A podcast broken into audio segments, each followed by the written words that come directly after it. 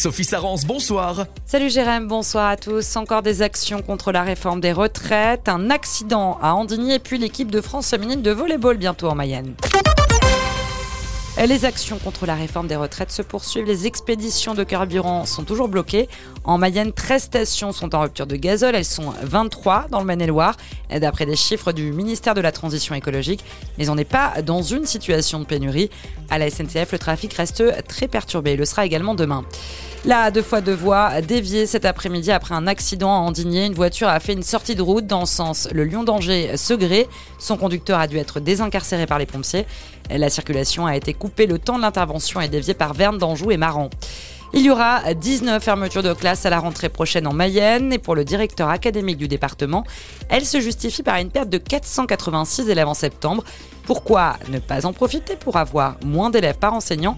Alors que l'éducation nationale manque notamment d'AESH pour accompagner les enfants en situation de handicap la réponse de Denis Valex au micro de Cyprien Leger. Nous tenons compte parfois, hein, je pense à des, écoles que je ne vais pas forcément citer, euh, qui ont euh, connu parfois une concentration d'élèves à comportement difficile et qui justifient euh, des mesures tout à fait spécifiques. Nous l'avons fait, effectivement. Par exemple, un titulaire renforcement en ruralité spécifique à temps plein quand il y a des difficultés.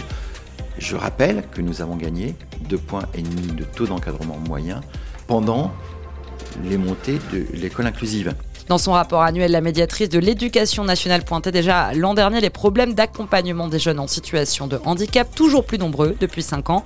Dans le même temps, le nombre d'AESH n'a augmenté que de 35%. La liste des écoles mayonnaises qui vont fermer ou ouvrir des classes est sur notre site Oxygène Radio. Une semaine dédiée à la prévention et l'information sur l'endométriose. Cette maladie gynécologique inflammatoire touche une personne menstruée sur 10. Elle est souvent caractérisée par des règles douloureuses. En Pays de la Loire, Endo France organise plusieurs événements, dont le 28 mars, où la région Pays de la Loire propose une visio avec des bénévoles de l'association pour échanger sur la maladie. Une maladie encore euh, diagnostiquée tardivement, avec un retard en moyenne de 7 ans. L'équipe de France de volley féminin va revenir à Laval. C'est une information du courrier de la Mayenne. D'après nos confrères, Laval a été désignée ville organisatrice de la Challenger Cup féminine, une compétition qui se déroulera du 26 au 30 juillet, un tournoi qualificatif pour la Ligue des Nations qui se tiendrait à l'espace Mayenne. L'équipe de France féminine de football n'a plus de sélectionneuse. Corinne Diacre a été démise de ses fonctions alors que plusieurs cadres des Bleus ont quitté l'équipe, pointant du doigt un encadrement défaillant. Le président par intérim de la Fédération française de football, Philippe Diallo, explique avoir pris la décision de se séparer de Corinne Diacre pour que les Bleus soient dans les meilleures conditions possibles pour la Coupe du Monde cet été. La météo de votre journée de demain pour finir. Les quelques éclaircies matinales ne résisteront pas.